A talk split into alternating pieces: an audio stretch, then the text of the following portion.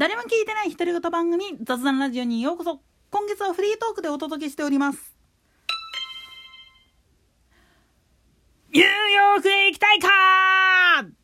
なんでやねん。いやいやこの叫び声を聞いてアメリカ横断ウルトラクイズっていう番組を思い出しちゃった人は正直30後半以上です。なんでやねん。というかこの番組なんで今でもまあ言ってみれば伝説の番組って言われるかっつったらいろんな意味で視聴者参加型番組の中、うん、でも一番予算を使いで人を集めることができたっていうすごい魔力のある番組だったんですよね。と同時にこの番組はいろんな問題もはらんでたんですよね。ざっくりこの番組に関してはまあ YouTube とかニコニコ動画なんかで実際の動画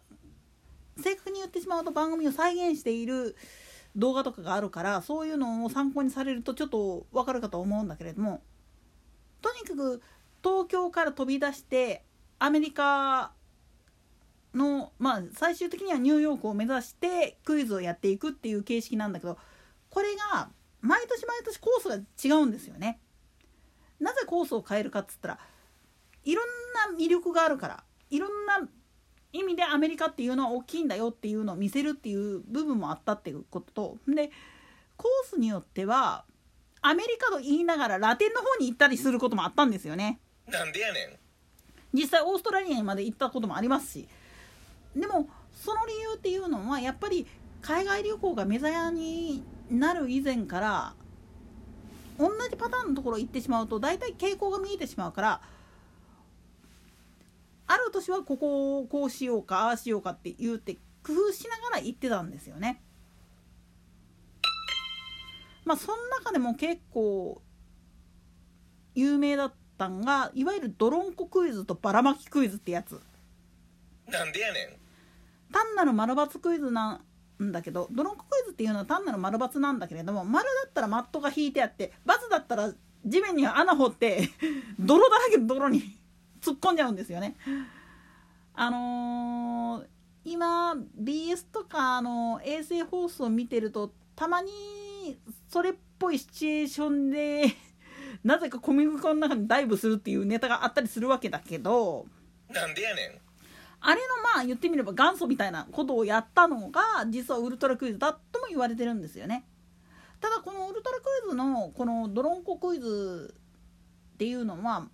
ものによってはちょっとねいろいろ問題があったりするんですよ。まあ首の骨折って亡くなった人はいないとは思うんだけれども確かにあれ飛び込む角度とかが悪かったり泥の状態が安全面を考慮してサラサラにしてなかったりとかになってくるとちょっとやばかったっていうのは確かなんですけどね。これともう一つ過酷なんて言ったらばらまきクイズっつって広い砂漠地帯にまあマイクは1本だけ置いといてあとはまあ言ってみれば回答者はその砂漠にヘリから降ろされたっていうかばらまかれた問題用紙を探して風に飛ばされたりするからえらいところに飛んでることもあるんですよね。でもとりあえずそれを探して持ってくるまではいいんです。普通に問題があったらホッとするんだけれどもそこで考えないといけないからそれタイムリミット5秒かなの間に答えなきゃいけないんだけどそれができなかったらまた走らなきゃいけない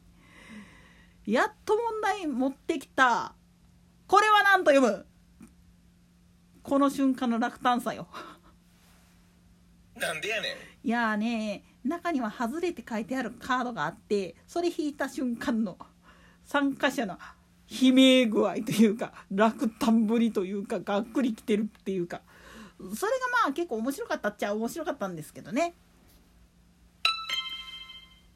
でもなんでこうやってウルトラクイズの話をしてるかっていうと今のクイズ番組がつまんないからなんですよねもっと言ってしまうと学歴に物を言わしてるやつがクイズ答えだって面白くないんですよまあその方向に行ってしまった最大の原因が実は「ギミアブレイク」っていう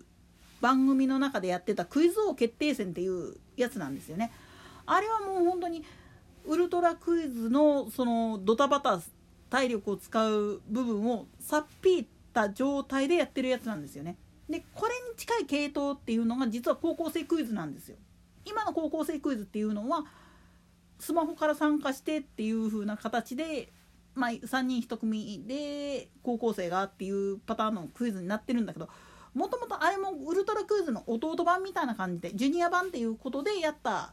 やつだから本来は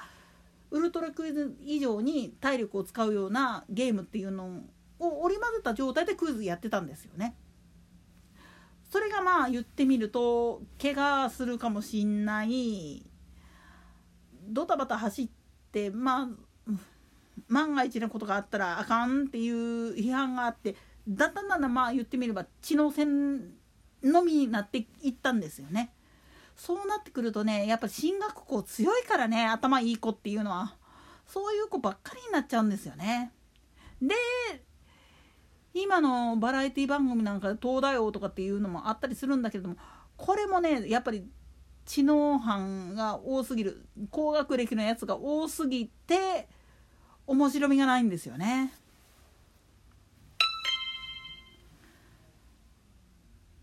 ってしまうと昔っていうのはそれこそ本当に今以上にどっちかというと老基法にしろ何にしろいろいろアバウトだった時代なんですよね。だから平気でまあ言ってみれば長時間長期間海外出張させるなんていうアナウンサーと取材スタッフを長期間海外取材に掘り出すなんていう荒技もできたわけなんですよね。実際あれ収録するのに1ヶ月もっとかかるかかけてずっとやってるもんですから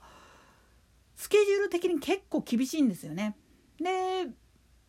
もともと制作費を抑えるためにアナウンサーと番組スタッフもできるだけ社員だけでっていう形でやってたんがだんだんだんだんやっぱりかさんできたんですよね。でさらにはアメリカだけだったらいいんだけどアメリカ以外のところへ行ったりする場合はその他の国の情勢っていうのもあってそれを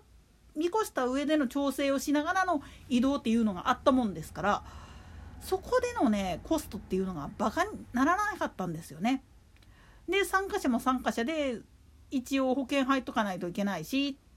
っていうそういう制約があったもんだから